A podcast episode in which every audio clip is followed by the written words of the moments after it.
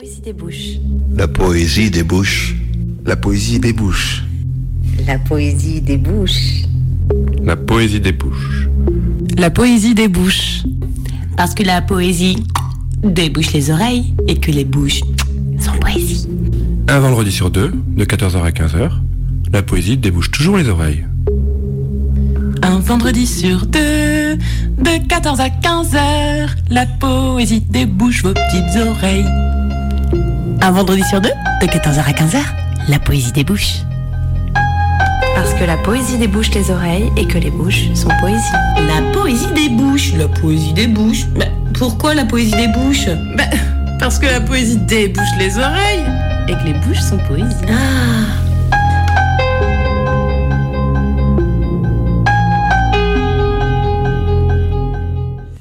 Bonjour à toutes et à tous, bienvenue dans la Poésie des Bouches, l'émission où s'aventure la littérature. Heureuse de vous retrouver ce vendredi pendant une heure sur les ondes de Radio Canu. Aujourd'hui, bouche à bouche en compagnie du poète Grégoire Damon.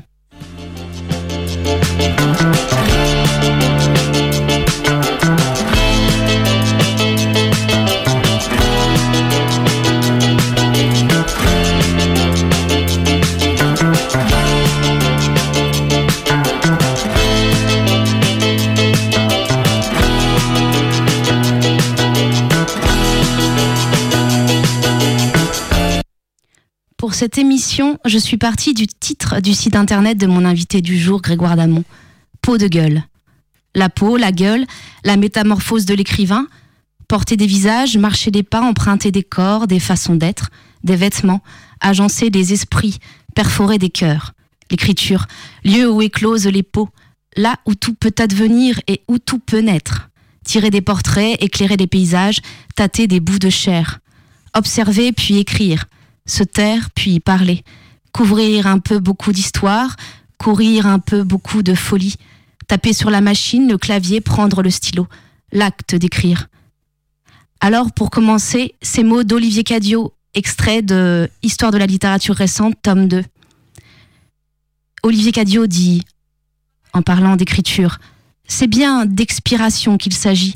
Il faut entretenir un minuscule point rouge tout au fond, un point confident brutaliser ces tentatives d'expression, leur faire rendre la gorge, les greffer à d'autres de force, les halluciner, les déployer, les piquer, les infiltrer, ou au contraire, inciser pour libérer leurs humeurs secrètes.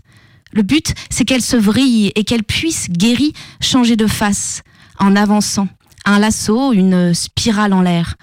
Il faut un sacrifice, sinon ça ne marche pas. Il faut mettre sa peau sur la table, disait un écrivain célèbre. Mais quelle peau Ça ne veut pas dire qu'il faut tout dire et cracher le morceau. Ça signifie peut-être qu'il faut arracher ce qui vous recouvre et vous transforme en personnage. Autre technique, couper son corps en deux à la verticale et remplacer une de ses moitiés par la moitié d'un corps inconnu.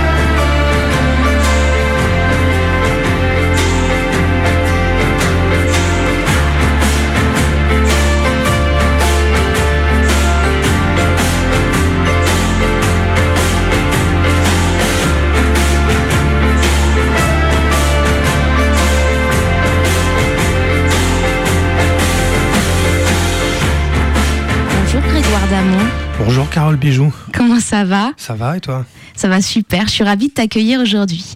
Alors je commence par te présenter à nos auditeurs et nos auditrices et puis ensuite on, papote ensemble autour de la poésie. Alors tu es né en 1985 à Saint-Étienne. Tu voulais faire rockstar, mais tu es mort trop vieux. Tu t'es donc rabattu sur la littérature. Tu écris romans, poésie. Tu dis à égale distance, à égal amour, le roman et la poésie. Tu arrives à Lyon en 2003. Beaucoup de petits boulots. C'est la génération qui veut ça, selon toi. Tu co-animes avec Samy Sapin, reçu l'an passé dans la Poésie des Bouches, la revue en ligne Réal Poétique. On peut citer tes romans La rue de soif, chez Arsène Édition en 2007, Fast Food chez Bûcher-Sastel, à paraître en avril 2018, notez-le, à la collection Qui Vive. Et tes recueils Mon vrai boulot, au Pédalo Ivre en 2013. Et puis aussi La danse de Saint-Gilles, suivi de Minéra chez Polder en 2013. On peut citer également De Gras et de Nerfs, dont on parlera tout à l'heure, qui est paru tout récemment au Pédalo Ivre, donc en 2017. Alors Grégoire, dis-moi, toi et la poésie, comment vous êtes-vous rencontrés? Bah moi, la poésie, on s'est rencontrés tout petit, on va dire, parce que j'étais euh, dans une famille où ça lisait quand même pas mal, et en particulier ma mère. Euh, je me rappelle avoir eu une euh, une expérience en CE2. On devait choisir une récitation. J'avais proposé La Charonne de Baudelaire. Rappelez-vous l'objet que nous vîmes, mon âme, ce peu au matin d'été si au détour d'un sentier, une charogne infâme, sur un lit semé de cailloux, etc., etc. Ça détonnait pas mal déjà, mais et puis il y avait une grosse anthologie de poésie euh, chez moi dans lequel j'ai pas mal, euh, pas mal tapé quand j'étais petit, quoi. Ça, c'était le, le tout premier contact. D'accord. Et est-ce que tu peux nous dire quels sont les écrivains, les œuvres qui t'ont marqué, puis qui t'ont accompagné, qui t'accompagnent peut-être encore? Alors, euh, en fait, je suis essentiellement lecteur de romans et de poésie, et puis, euh, et puis aussi de genre un petit peu, euh, un petit peu intermédiaire. Grosso modo, mes gros gros chocs littéraires de l'adolescence, c'était Joyce et Sandrard. Beaucoup Sandrard, surtout les, la, tétralogie de, mémoire de la fin de, de sa vie, c'est-à-dire L'homme foudroyé, Bourlinguer, Le lotissement du ciel et et et la, la, main coupée, et puis, et puis ses poésies aussi de jeunesse, etc. Après, euh, j'ai découvert, euh, enfin, Henri Miller aussi, c'est quelqu'un qui compte énormément pour moi. Limonov, c'est quelqu'un qui compte euh, énormément pour moi. Volodine aujourd'hui, et puis en poésie, beaucoup de contemporains notamment. Simon Alono, que j'aurai le temps de lire tout à l'heure. oui, tout à l'heure, tu vas nous lire du Simon Alono, justement. Qui d'autre dans les contemporains ah, qui d'autre J'ai. C'est toujours compliqué un peu, mais. Il y en a beaucoup, parce qu'il y en a beaucoup. J'ai une grosse, un gros amour aussi pour Antoine Bout ouais. un Belge. Euh, Ivar Schwavar, ça fait partie des, gens que je lis, que je relis un peu continuellement. Euh, puis aussi euh, des gens que je fréquente aussi dans la vie, quoi. Samy Sapin, c'est c'est c'est un type que je suis avec qui je suis très fier, très content de bosser aussi, parce que il y a du matos, quoi. Voilà. Très bien. Alors c'est vrai que tu cites Antoine Bout, on peut citer son livre euh, qu'on vous conseille parce qu'on en parlait Grégoire euh, ensemble. Euh, Opération Biohardcore paru l'an passé, donc en août 2017 au, au, petit matin. Alors moi je t'ai demandé évidemment pour cette émission ensemble de choisir des extraits de, que tu affectionnes, d'autres poètes que toi, d'autres écrivains. Et le premier que tu vas nous lire, c'est un extrait d'un texte de Marie-Elisabeth Coffier, donc le livre Caffier, pardon. Donc le livre s'appelle Sous les yeux des aïeux. Tu nous lis, tu nous en parles. Euh, aux éditions, Pierre Menard. Je commence à lire d'abord et après on en parle. C'est toi qui nous fais. Sous l'ampoule. Tourne, tourne les mobilettes autour de l'axe du village. Quand le maire ceint son écharpe, ce n'est jamais sans tout sauter. Enfin, sous l'arc-en-ciel maousse, les vieilles poussent leur you-you. Sur les pas mêmes de la porte, le boucher fourbit ses couteaux. Il rit sous l'onde matinale et un passage de pigeons. Que le grêlon court à la tôle, ainsi que l'homme à son destin. À mon tour, j'enfile la rue, le pétillement de ses cris. Le facteur tiré par ses lettres enjambe une charrette à chien. Il tire un coup de chasse-peau. Ses lettres l'entraînent plus loin. Le vieux docteur m'a vu hier et a regardé mon vagin. Je sortais d'avoir remis règles. Il m'a dit que tout était bien et que la chair ourlant mon sexe était ferme et bien colorée. Aux grandes vitres de l'école, monsieur pense au guillotiné. Ah, bien loin, à Maximilien, à son maxillaire arraché. Et sur les tétaux de la place, les drapeaux sont entortillés. Au pavillon du vieux clairon, le monde entier vient s'engouffrer. Et quand de son fond vient le couac, soulagé, nous serrons les rangs. Étrangers, nous sommes pourtant frères, sans oublier les sœurs. Le paix reste individuel, mais survient aux heures communes, et nos talons se sont calés au fond des mêmes starting blocks. Le soleil derrière les arbres s'allume comme une télé. Sous l'ampoule. Et pendant ce temps-là, du moins le soir d'après d'avant, il se passe ceci. Sous l'ampoule de l'étable, papa et maman sont grands. Ils ont de très grandes ombres et font de grands mouvements. Et papa tringle maman derrière le dos des vaches. Puis il tringle l'une des vaches derrière le dos de maman. Maman me sourit, mais elle ne me voit pas vraiment. Elle a les yeux derrière la tête et ses oreilles rampent sur son crâne. Le soir est poisseux de criquets. Les premières étoiles sentent l'essence à briquet. J'ai vu mon père basse bray au cul des bêtes. Un hibou vient silencieusement mesurer la largeur de la porte de l'étable, où je vois un concentré de mon père au cul d'une bête. Toutes les vaches sont des salopes, mes grandes tantes l'avaient bien dit. Merci Grégoire. Pourquoi tu as choisi euh, ce, cet extrait Alors, Marie-Elisabeth Caffier, en fait, euh, c'est euh, probablement soit une, une femme qui est née début des années 50 dans le Nord et qui s'est mise à la poésie un peu pour, pour emmerder son, son conjoint de enfin pas de l'époque mais des années des années suivantes. Soit c'est Ivar Schwavar avec une perruque comme euh, je l'expliquais tout à l'heure. Euh, c'est un monde, euh, ça se passe, enfin, tous ces poésies, en fait, se passent dans une espèce de monde, je dirais, semi, semi-rural, un peu de la, de la, de la province profonde. Ivar Schwavar avec le pseudo de Marie-Elisabeth Caffier ou de plein d'autres pseudos, euh, a développé une notion qu'il appelle la grande Picardie mentale, où s'ébattent euh, ce qu'il appelle euh, des, les, euh, les, fous et les idiots dans le nord de la France. C'est-à-dire qu'il y a une espèce de, de il y a une espèce de bande de, de, de, gens un peu tarés qui, qui existent, qui sont nés de sa tête, qui existent et qui ont des existences toutes petites, toujours un petit peu claudicantes. Et euh, je trouve ça très beau la façon dont il a réussi à, dont il, dont il invente tous ces personnages, dont il les fait vivre. Ok, merci Grégoire. Alors, pour poursuivre, on va écouter une chanson, une première chanson que tu as choisie. Et tu as choisi Punk Ouvrier de Didier Vampas. Alors pourquoi Grégoire? Alors j'ai choisi Punk Ouvrier Didier Vampas parce que pour moi c'est très important. Enfin, Didier Vampas est euh, euh, un modèle en termes d'éthique euh, d'artiste. C'est quelqu'un qui, qui bat en brèche complètement la vision romantique de l'artiste, qui doit être une rockstar quand il fait du rock, qui doit faire que ça, etc. Didier Vampas, c'est quelqu'un qui, qui doit sa liberté de création au fait qu'il a été toute sa vie, enfin pendant 30 ans, technicien à la, à RATP. C'est-à-dire que il avait un boulot par lequel il gagnait de l'argent et à côté de ça, il faisait du rock, ce qui lui permettait d'être euh, euh de, de, n'avoir aucune contrainte financière sur, euh, sur son art. Je trouve ça très très beau. Voilà. Alors on écoute Didier Van Passe, Punk Ouvrier, c'est parti.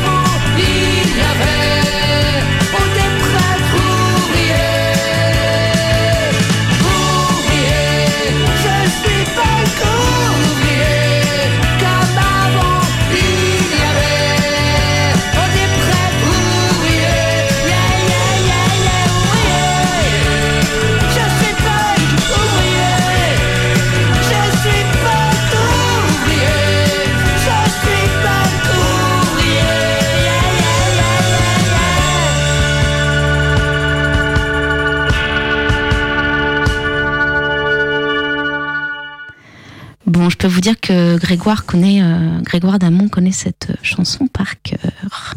Alors, Grégoire Damon, j'ai donc été accroché par le nom de ton site Pot de Gueule. Et je voulais savoir pourquoi tu avais donné ce nom à ton site.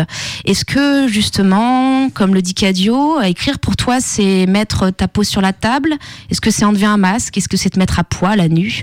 Montrer ton visage, ta gueule donc alors non, alors euh, la gueule euh, c'est euh, c'est le gueuloir pour moi. C'est-à-dire l'oralité c'est le fait d'aller d'aller gueuler, d'aller dire ses poèmes sur scène ou à la radio mais sur scène surtout face aux gens de façon à retrouver une frontalité que j'avais quand je faisais des groupes de rock et que j'essayais d'être rockstar donc j'avais moins de 27 ans si on se réfère au début de l'émission.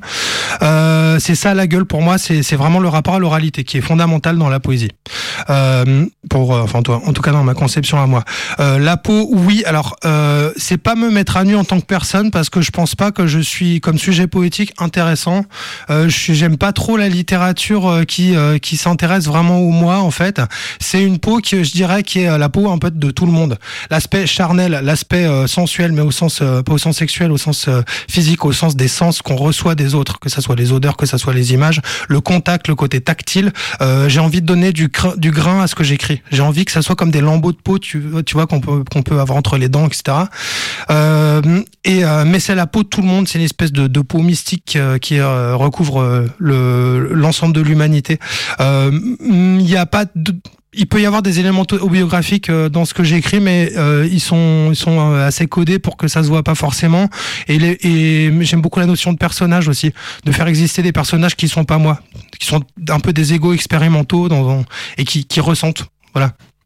Alors c'est intéressant parce que tu dis que tu cherches pas à, écrire un moi, donc ton moi, euh, Grégoire Damon, euh, né en 85, et que c'est 1985, etc. pourtant, quand on te lit, moi je dirais en tant que lectrice, quand je, quand je te lis, euh, j'ai l'impression de lire un, jeu, j'ai l'impression de lire un homme, euh, j'ai l'impression de, de lire quelqu'un qui existe, qui est bien, qui est bien réel. Euh, donc j'entends ce que tu dis euh, quand c'est peut-être un, un, jeu qui porte différentes entités, différents personnages, différentes formes.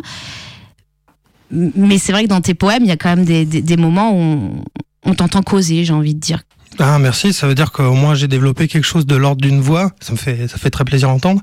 Mais euh, en ce qui enfin ce qui m'intéresse là-dedans, c'est effectivement que c'est un jeu. Le jeu est pas forcément conforme à ce que je suis moi personnellement, mais euh, c'est un jeu qui, en tout cas dans ce que dans, dans l'idéal, dans ce que j'essaie de faire, est toujours confronté aux autres. C'est-à-dire euh, comment dire, ça m'intéresse. Ce qui m'intéresse, euh, c'est de répondre à la question comment on fait pour vivre avec les autres? C'est quoi de vivre avec les autres? C'est quoi une société? Comment on fait pour euh, pour arriver à, survivre en vivant, en croisant, en parlant avec des gens qu'on n'a pas forcément envie de voir, avec lesquels on n'a pas d'affinité, etc. Pour ça que j'écris beaucoup notamment sur le travail, c'est pour ça que j'écris sur les files d'attente, c'est pour ça que j'écris sur le métro. C'est ça qui m'intéresse. C'est une espèce de comment exister dans un collectif mais pas au sens positif du terme forcément quoi dans avec les autres quoi dans la masse dans le troupeau c'est intéressant ce que tu dis, qu'on a l'impression qu'il y a cette idée de heurt. Enfin, on est toujours heurté par, par l'autre. Alors c'est vrai qu'on est à Lyon, là, on est dans une, une métropole, comme, comme on aime le dire aujourd'hui, euh, dans une ville assez grande pour, euh, pour notre petite euh, terre française, je dirais, bon, qui n'est pas si, qui, si immense que ça. Tu as l'impression, donc justement, tu dis, tu parles de métro, file d'attente, tête de rude. Euh, toi, quand tu es dans la ville, comment tu, tu ça t'arrive de. La ville est-elle déjà, je pense, la ville est source pour toi d'inspiration, j'imagine. Mmh. Et, et, et la ville, tu la vis comment en tant que poète? La ville de Lyon ou la ville bah, dans ce que je disais, pour moi, c'est une source de confrontation avec les autres. En plus, euh, je, fais souvent des boulots qui sont en contact avec le public. Euh, je vois, euh, je vois des gens qui sont très marginalisés. Je vois des clochards qui restent dans une bibliothèque toute la journée, qui se lavent dans les toilettes, etc. je vois des, personnes âgées qui commencent à perdre complètement la tête et qui veulent écrire au président de la République parce que elles ont vu des hélicoptères dans le ciel et donc c'est quelqu'un qui les surveille, etc. donc pour moi, la ville, c'est à la fois le lieu où en contact avec les gens, où il y a beaucoup d'opportunités. J'adore la ville. Hein. Moi, j'adore me balader dans la ville. Je suis, très très urbain. Euh, mais c'est euh, un lieu aussi où il y a une, dureté où euh, du fait qu'on se perde dans la masse, il peut y avoir une froideur vis-à-vis de, l'autre. Maintenant, ce que je disais du rapport avec les autres, c'est pas exclusivement un phénomène urbain pour moi. Déjà parce que j'ai grandi dans une ville de 5000 habitants et que je considère que quand je disais c'est quoi vivre en société, quand il y a trois personnes dans un endroit c'est déjà une société parce qu'il y a déjà la possibilité que deux personnes se liguent contre la troisième et en fassent un bouc émissaire. J'entends. Voilà. Alors, tu, pour poursuivre, euh, tu as choisi comme second extrait un extrait de Simon Alono, extrait de Un jour, on n'a jamais rien vu. Alors, chez Polder 156. Alors, voilà. Alors, Alors, vas-y, Grégoire, dis-nous tout. Juste une petite euh, précision, Polder, euh, c'est euh, une collection qui est en fait le, des suppléments de la revue de décharge, qui est une revue très importante au niveau de la poésie d'aujourd'hui, et qui sont des petits bouquins qui sont très pratiques au niveau du format parce que vous pouvez la ranger sans problème dans une poche de jean. Et la vocation de la, de la collection, c'est de publier des pas forcément des premiers recueils, mais des premiers ou des deuxièmes recueils. Une personne qui aurait publié cinq ou six recueils serait pas acceptée dans cette collection parce que le parce que la, enfin, le but c'est l'émergence. Après que vous ayez 20 ans ou 50 ans, ça, pour eux ça, ça change pas. Ils fonctionnent avec des jurys, etc. Euh, ce bouquin, bon, euh, c'est édité souvent à 100, 180 exemplaires, je crois, quelque chose comme ça. C'est ce, par ce bouquin-là que j'ai découvert Simon Alono, qui est pour moi, enfin, tout au-dessus des autres, quoi. Au-dessus, il y a les avions, il y a les, il y a, il y a Thomas Pesquet sur sa, dans sa station spatiale, et puis c'est tout, quoi. Euh, C'est un ovni alors? Peut-être Ouais, c'est un ovni, mais qui est profondément terrien, profondément ancré dans cette aussi presque dans la Picardie dont je parlais tout à l'heure avec Chevavard, euh, parce qu'il vient de- parce qu'il est né à Lens, euh, et euh, mais euh, où il y a tout pour moi c'est du niveau de Michaud, tu vois ce que je veux dire? Euh, Et euh, je tenais à lire des extraits de ce recueil-là en particulier parce que Simon Alono depuis a publié plusieurs autres livres dont un au pédalo ivre qui s'appelle euh, euh, oh, dont j'ai oublié le titre, pardon, euh, mais qui est à lire Je absolument. ne l'ai pas non plus. Je Mais euh, ce, euh, ce livre est plus édité. Le polder n'est plus édité, ce, ce que je vais lire. Et euh, ça m'arrive de discuter avec des jeunes poètes, des gens qui s'intéressent à la poésie depuis pas longtemps, qui découvrent Alono et qui aimeraient bien se procurer ce livre et qui peuvent pas parce qu'il est plus imprimé. Et donc je voudrais euh, faire euh, euh, leur faire cadeau de deux tout petits extraits de, de, de ce texte parce que Alono écrit souvent très très court. Euh, donc euh, Marc Guimau, si tu nous entends, c'est pour toi. Alors, on va écouter Grégoire Damon lire euh, Simon Alono. Je précise, euh, je vous précise les auditeurs et auditrices que Simon Alono, vous pouvez euh, le, découvrir entre autres via aussi des vidéos qu'il fait avec la poète. Laura Vasquez et c'est à c'est à voir, c'est à écouter, c'est ce sont deux ovnis Vasquez et Alono. On écoute Grégoire Damon lire Simon Alono. Notre papy est un fumeur. Il a 99 ans et c'est un gros fumeur. Un fumeur de paquet. Tout son argent passe dans la clope. C'est vraiment ce qu'il aime faire. Fumer. Il n'aime pas énormément de trucs. Il habite dans une fumée permanente. On se demande où il va chercher son oxygène. Le médecin lui dit Papy, tu pourrais baisser et sa consommation énorme continue. On ne sait pas ce qu'il fout là. Il n'a jamais écouté les conseils des spécialistes. Ce n'est pas un exemple. En vérité, il ne devrait pas être là. Quand ils le croisent dans la rue, la clope et le sourire aux lèvres, beaucoup sursautent comme s'ils avaient vu un zombie, mais un zombie en bonne santé. Aujourd'hui, c'est son anniversaire. Il a 100 ans. Nous lui offrons une cartouche. Je le trouve super. Heureux. On lui demande Papy, est-ce que tu peux nous dire quelque chose? 100 ans, c'est tournant. Tu dois faire un discours. Il n'était pas très discours.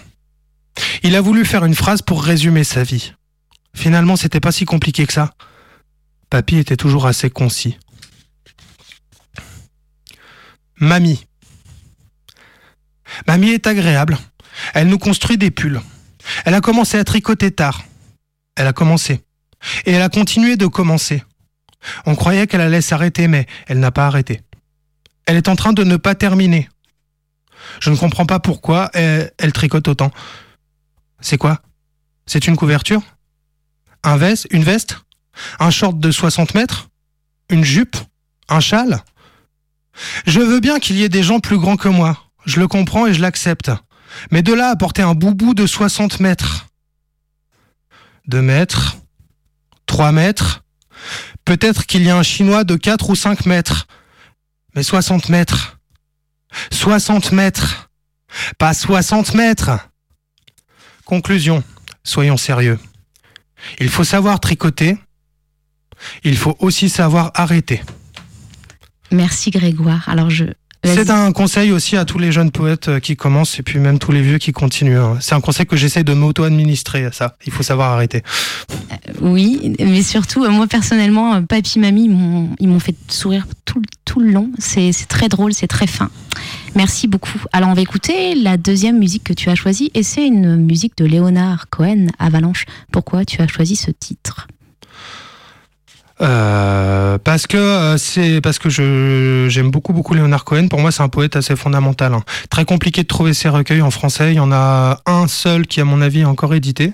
C'est le livre du désir.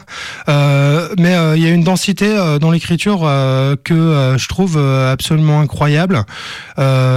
Et en particulier dans cette chanson, il y a deux trois images qui moi, enfin, j'arrive pas vraiment à comprendre, mais qui me qui me font imaginer plein plein de choses quoi. Quelles sont-elles? Bah, on parle d'un bossu. Euh, on comprend pas exactement ce que c'est. En fait, c'est un jeu qui s'adresse à un vous ou à un tu, mais c'est plutôt un vous parce qu'on dirait que c'est plutôt une espèce de, de marginal, à la fois euh, méprisé mais à la fois sacré, dont plein de gens dépendent et euh, les gens en face à qui s'adresse, qui le méprisent quoi. Il est bossu, ça c'est on le sait dès la première strophe. Et euh, il, il dit à un moment. When I am on a pedestal, uh, it's not you uh, who raised me there. Ce qui veut dire, euh, quand je suis sur un pédestal, c'est sûrement pas vous qui m'y avez mis. Euh, et à un moment, et comme il est bossu, il, dit, il, euh, il rajoute I myself am the pedestal for this hunch at which you stare. Ce qui, ce qui veut dire, je suis le piédestal de la bosse que vous regardez. Je trouve ça, euh, pour moi, ça me fait dresser des. Je suis très heureux. euh, Je me sens tout chaud dans le ventre quand je quand je me balade dans la tête avec des phrases comme ça. Quoi. C'est c'est pour- la poésie, c'est aussi pour avoir des choses dans la tête pour lequel se pour euh, avec lesquelles se balader. Quand vous prenez le métro, que vous avez une phrase comme ça qui vous tourne dans la tête, vous vous êtes vengé d'avance contre votre journée. hein. Pour moi, c'est c'est fabuleux. Alors, on écoute ce morceau fabuleux.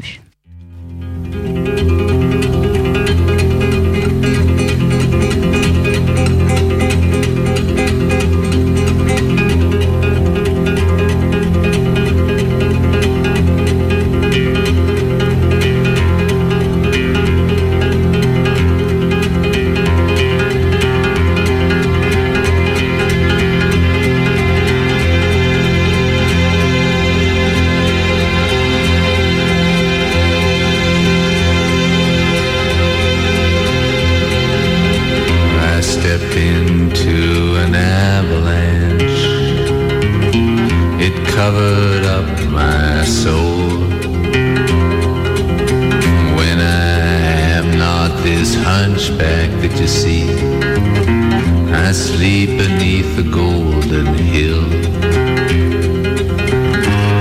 You who wish to conquer pain, you must learn, learn to serve me well.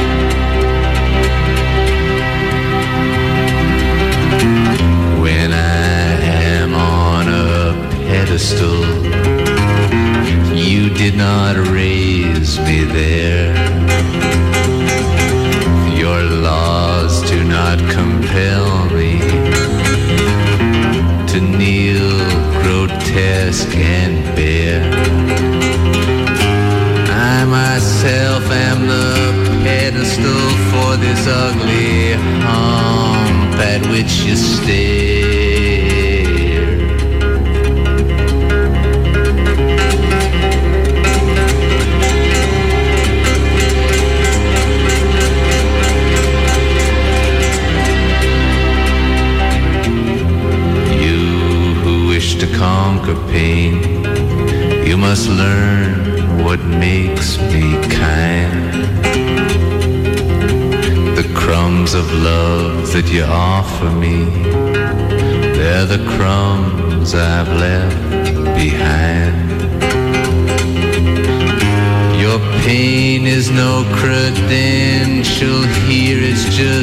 share.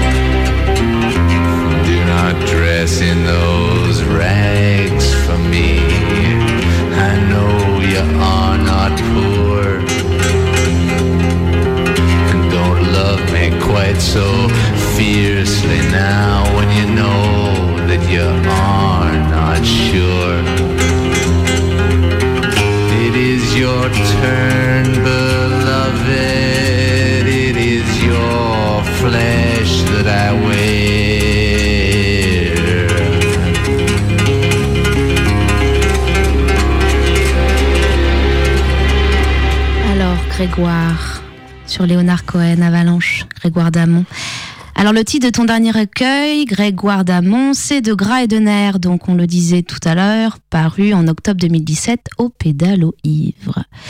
Avant que nous t'écoutions en lire quelques extraits, j'aimerais que tu nous parles rapidement de ce recueil, d'accord? Où tu dis ainsi sera la vie de gras de nerfs. Alors, c'est quoi la vie de gras de nerfs? Alors, j'ai commencé à écrire les premiers poèmes qui allaient commencer, enfin, qui composeraient un jour de ce recueil à une époque où la viande avait euh, beaucoup d'importance dans ma vie, était assez fondamentale. Euh, c'était, euh, c'était une époque où je travaillais dans la restauration rapide. Et euh, les questions de cuisson de la viande, les questions de euh, brûlure, les questions de la viande qui pourrit, tout ça, euh, c'était euh, un truc qui m'obsédait un petit peu parce que je, je vivais dans une odeur de de de, de bœuf euh, de bœuf grillé. euh, J'avais de la graisse sur les mains en permanence. je, je jetais des, des vieux paquets de de, de steak haché décongelé, tout mou, etc. C'était au niveau de la texture et tout ça quelque chose qui m'obsédait un petit peu et j'avais tendance à pas seulement au niveau de l'écriture, mais au niveau de, de la pensée, de mon rapport au monde en général, d'utiliser la viande comme métaphore pour à peu près tout. Et, euh, et en fait, j'ai découvert les formidables, le formidable potentiel de la viande comme, comme métaphore pour, pour tout, parce que dans la viande, vous aurez euh, à la fois euh, l'aspect euh, nutritionnel, vous aurez l'aspect religieux, parce que on mange le corps du Christ, parce que c'est euh, la viande sacrificielle euh, dans le paganisme. Vous aurez l'aspect économique dans la, euh, la production de, de, de viande euh, euh, à grande échelle, avec les conséquences politiques que ça peut avoir dans tous les pays du monde sur la culture du soja, etc., etc. C'est extrêmement riche en fait, comme point de départ pour pour travailler sur son rapport au monde, quoi. Et c'est c'est venu de là, voilà. Alors, tu nous lis des extraits de ce recueil? Alors je vais vous lire trois trois courts extraits. Ok. Borborigme. Il y a une certaine jouissance à déménager tous les deux ans, je dis. Jouissance malsaine, tu dis. Jouissance quand même, je dis. Il y a eu des coulures derrière la machine à laver. On enlève la poussière, on se la traîne aux manches, on la dépose un peu plus loin. On essuie avec nos chaussures. On s'accroche l'un à l'autre parce que les chaises sont encore dans le camion. On fait l'amour par terre parce qu'on n'a pas trouvé les câbles de la télé. On sèche jambes ouvertes parce qu'on n'a pas déballé les Kleenex. On écoute. Le gargouillement pourrait venir de ton ventre ou du mien, c'est formidable. Mais en vérité, ce n'est pas nous qui digérons. Ce n'est pas nous qui avons un estomac. C'est la maison. La maison mange, mange, mange. L'amour contreplaqué, notice en suédois, les photos oubliées, les vieilles disputes en boîte et ce machin en céramique dont ni toi, ni moi n'avons la moindre idée de ce à quoi il peut servir. Et elle excrète, excrète, excrète. Aussi simple que ça. Te marre pas. Hier seulement j'ai compris ma condition en tant que bactérie. Toute sa mélancolie. Donner. Tu donneras ton cul et tes seins. Tu donneras ta bite et tes pectoraux. Tu donneras ton temps s'il t'en reste. Tu donneras ton bastion et ton chantier naval. Mais pour l'instant, tu manges. Tu manges ce qui sort de toi-même. Et la vie sans modération. L'intervalle entre ton lever et ton coucher. Et la propriété. Et le temps libre. Les espaces verts, les caméras et Dieu. Tout ce qui t'est garanti par la Constitution. Tu manges. Parfois, les bactéries de la flemme viennent te danser la gigue au moment de la pub. Alors tu restes bien recroquevillé devant la télé, à manger. Tous pourris, tu cries. Pourtant, tu sais qu'au fond, pourriture, c'est faisandage. Donc, patience. Donc, tendresse. Mais il y a cette chose que tu aimes encore, l'intransigeance des maigres. Secrètement, les nerfs. Leur saveur contrariée d'hormones leur peur de mourir idiot, ou de mourir enchaîné, ou de mourir. Les hormones dans ta viande, c'est encore de l'amour. Alors tu donneras tout, tes chinois et ta dette américaine, et tes questions de principe, ton cancer du côlon, ton inconscience écologique. Tu donneras tout, pourvu que, pourvu que. Mais pour l'instant, tu te laisses aller à ce qui n'est plus l'être, pas encore le néant. Tu penses au Brésil et à la culture du soja à tout ce qui est large, net, à tout ce qui donne, généreusement. Murmure des maxillaires à ton oreille. Pour l'instant, tu ne sais plus qu'un filament coincé entre deux dents. Pour l'instant, tu digères. Hormones. Quand cesse-t-on d'affirmer son être au monde et quand devient-on un vrai connard dit-elle. Et je pige tout de suite ce n'est pas une question rhétorique. Merci Grégoire, parce que celui-ci, on se l'était dit en off et je l'adore. Allez, on écoute euh, un morceau, c'est parti.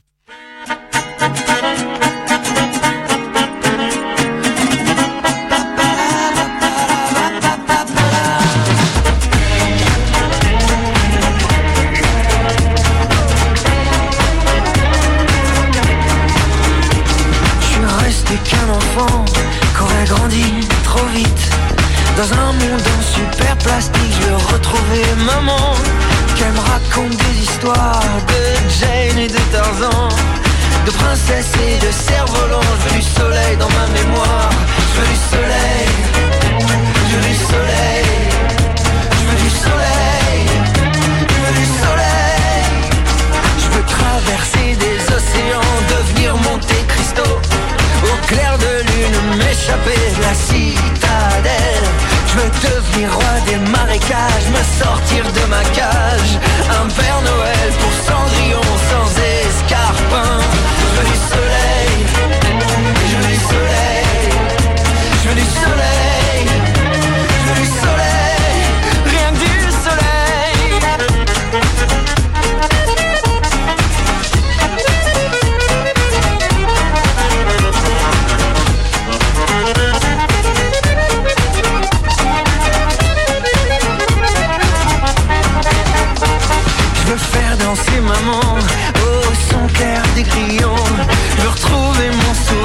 sourire d'enfant perdu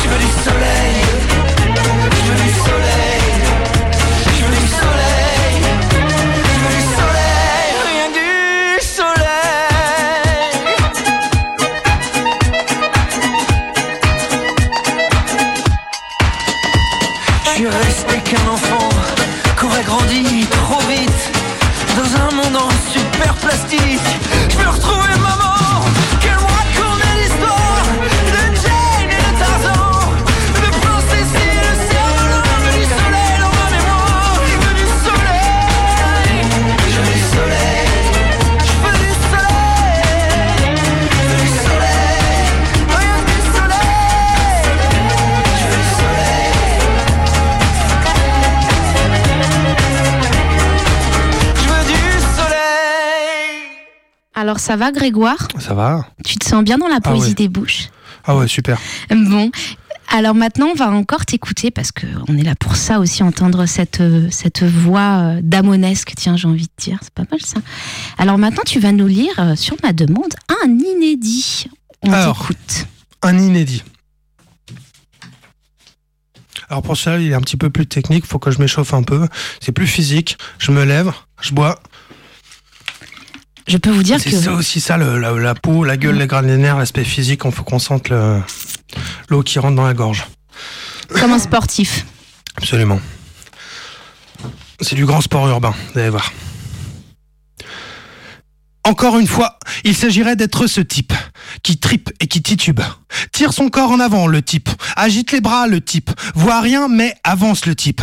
Encore une fois, s'agirait d'être ce type qui trébuche, donne un coup de hanche, avec une souplesse étonnante compte tenu des saloperies que les chaînes d'infos diffusaient la dernière fois qu'il a vu des êtres humains. Ouvre la bouche, le type. Referme la bouche, le type. On ne sait pas après quoi, mais il court, le type. Il court, le type. Prends de la vitesse. Tout à coup, quelque chose accroche. Trou d'air en plein trottoir. C'est pas méchant. Quelque chose a été plus pressé que lui, c'est tout. Bien sûr, il l'a pas fait exprès. Le tram, concasse le brouhaha, en fait une poudre fine. 400 tonnes de lumière coupe-tête, passe à un centimètre. Dedans, 400 corps. Dedans, 400 ulcères de stress. 400 soirées à occuper, où il n'aura pas la moindre part, le type. Il serre les dents. Une seconde, c'est fini. Personne n'a protesté. Il est encore vivant. Le Shintok qui tient l'arabe au coin de la rue le regarde sans expression. Encore une fois, s'agirait de ramasser ses dents et osselets, les mettre dans la boîte de conserve vide, agiter la boîte, exhiber la boîte. S'agirait d'agiter, vrai sourire détaché, donner un peu envie, hein. Ça se fait. Encore une fois. S'agirait de faire un effort. A perdu son ticket le type, mais il travaille. Il travaille son corps. Du mur au sol, du sol aux fondations, aux frondaisons, il y a tout à refaire. Qu'il doit remettre droite, c'est la terre entière. Comment il s'appelle? On ne sait pas.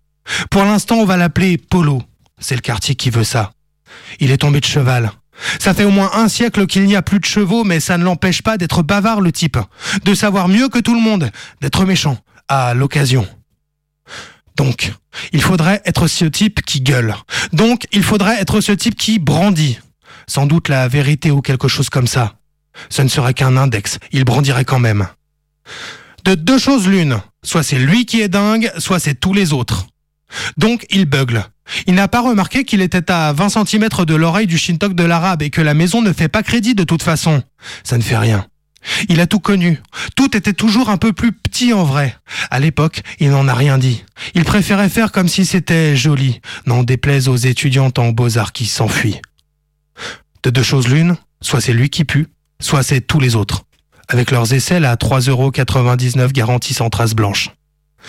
Ça lui donne du cœur, il dresse son poing en l'air, il fonce dedans les autres, et il gueule. Pour monter, faut descendre, pour respirer, faut d'abord suffoquer. Pour qu'il y ait espace, il faut mur et connaissance du mur. Personne n'écoute. Tant pis. Il avance. Il brandit. Il sait de quoi il parle, lui. Il a connu Dieu tout petit. Comment s'appelle ce mec? On ne sait pas. Pour l'instant, on va l'appeler Papa. Merci Grégoire, c'était super chouette. Et tu l'appelles papa à la fin Ah mais pourquoi pas? Mais pourquoi pas? Moi j'ai envie, j'aurais plein, plein, plein de prénoms euh, derrière ce, ce type. Je te laisse reprendre ta respiration et je te pose la, la belle question. Question fatidique. Oui, fatidique. euh, de la poésie des bouches, motif de l'émission, qui est si tu étais un poème, quel serait-il? Un poème qui existe. Oui, mais si tu veux, tu me réponds ce que tu veux. Ben déjà, je pense que je serais pas un poème d'Yves Bonnefoy. Je serais pas un poème de Philippe Jacotet. Je serais pas un poème d'André Velter. Euh, Il y a. C'est compliqué. C'est compliqué. Tu peux, tu oui, c'est une question compliquée. Tu peux aussi, euh, c'est vrai que je le dis, je le dis aux autres invités. hein, tu peux me dire un roman, tu peux me dire une pièce de théâtre, tu peux me dire euh, la, je sais pas moi, euh, le, le- La, une recette, euh, le manuel euh, pour monter la bibliothèque Billy d'une Ouais, célèbre ouais, marque. vrai, non mais ça c'est. tu vois ça, bah, déjà ça, oui, oui. Euh, je sais pas en quelle langue, par contre, c'est peut-être justement, euh, justement ça, la poésie, d'essayer de, de trouver le, le- la bonne, euh, la, la bonne vis pour monter la bibliothèque Billy, alors que la notice est en, est en suédois ou en, ou en coréen. Euh, non, non, faut que je trouve quelque chose quand même. Euh, Un poète. ah ouais, si, non, si, en fait, mais ça, c'est, mon reste de romantisme. Euh, si j'étais un poème, à 5 heures du matin, je serais euh, le, la, le début de la dernière page de, des à New York de Sandra. Les Pâques à New York, c'est formidable, c'est un poème extrêmement long qui doit faire une vingtaine de pages dans les éditions Folio, enfin pas Folio, mais éditions de poche. Euh, le type euh, est, est dans une vision hallucinée, dans la solitude, dans un quartier ultra pauvre de, euh, de New York en 1912, et puis il voit des gens qui crèvent le faim, de faim, il voit du racisme, il voit des prostituées qui se vendent, il voit, il voit euh, de la crasse, enfin vraiment c'est le, c'est le bidonville, et euh, ça se transforme, enfin c'est une sorte de prière d'ailleurs, parce que le début c'est Seigneur, c'est aujourd'hui le jour de votre nom, j'ai lu dans un vieux livre la geste de votre passion, etc., etc. Et c'est écrit en espèce de distique un peu mal foutu, qui, sont pas vraiment des alexandrins, qui débordent toujours un peu, qui sont vaguement assonancés, mais mal, etc. Et puis à la toute fin, tout d'un coup, il a une espèce de vision hallucinée, et tout d'un coup, je vois tout tournoyer. Euh, je vois tournoyer euh, 20 10 000 femmes, non 10 000 toupies, non 10 000 violoncelles, etc. Et d'un coup, bam, il y a plus de rimes, il y a plus rien, plus d'alexandrin. Le jour se lève.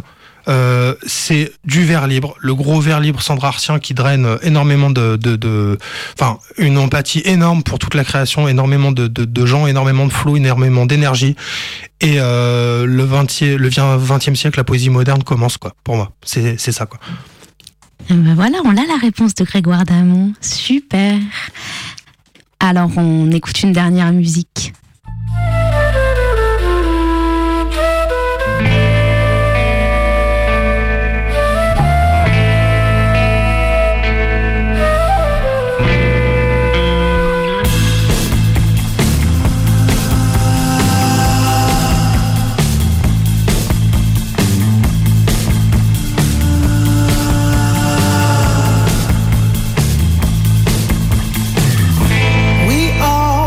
Change.